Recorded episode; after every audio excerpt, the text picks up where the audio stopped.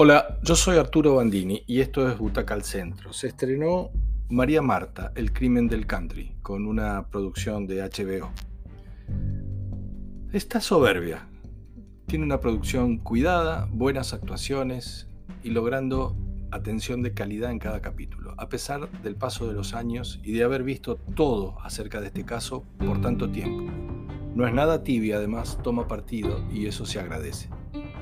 Hace poco habíamos hablado en Butaca de un caso interesante, que es una serie que se llama The Staircase, sobre un famoso caso de muerte en Estados Unidos, una muerte doméstica, parecida a esta, que tuvo un documental y luego una ficción, para hablar de esos días.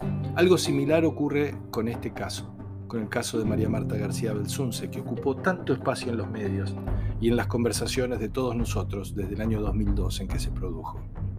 María Marta García Belsunce es un nombre grabado en la memoria popular, como Nora Dalmazo o María Soledad Morales, protagonistas con sus vidas de crímenes que paralizaron a la opinión pública, que la dividieron y que la hicieron vibrar.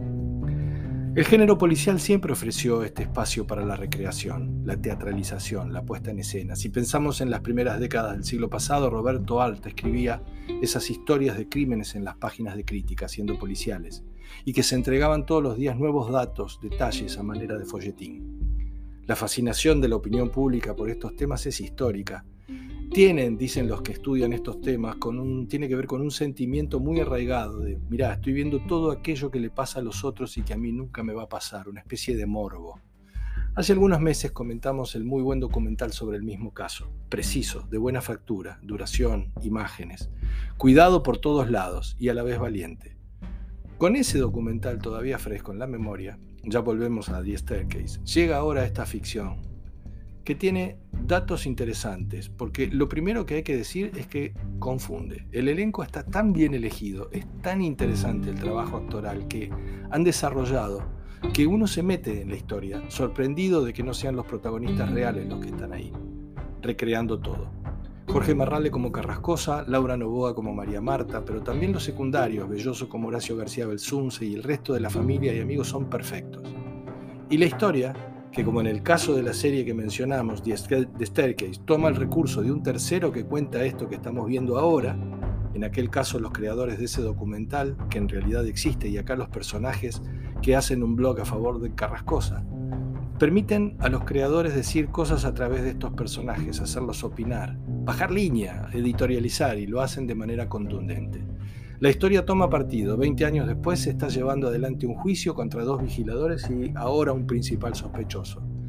Nunca fue Carrascosa sospechoso de la muerte, siempre fue sospechoso del encubrimiento. Y estuvo condenado por ese descubrimiento. Pero eso ya es anécdota. Lo bueno de esta, de esta serie es la manera de contar, la calidad y el compromiso y la seriedad con la que se cuenta. HBO es la responsable de esta producción y es una gran noticia se nota por todos lados que hay un esquema de producción de alta exigencia.